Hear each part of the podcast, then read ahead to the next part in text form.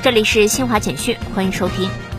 记者四月一号从交通运输部长江三峡通航管理局获悉，开年以来，长江航运客货运输形势持续向好。二零二三年第一季度，三峡枢纽航运通过量三千九百八十九点三六万吨，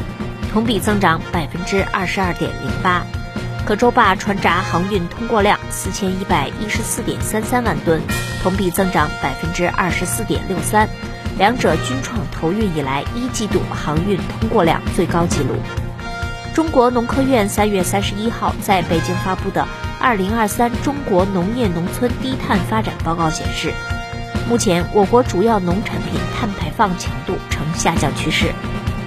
记者从上海市交通委员会获悉。四月一号起，上海市所有道路进行国三柴油货运机动车，有关部门对国三柴油货运机动车进行联合执法检查。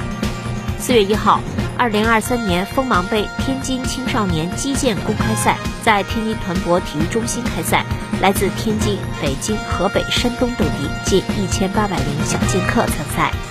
以上，新华社记者为您报道。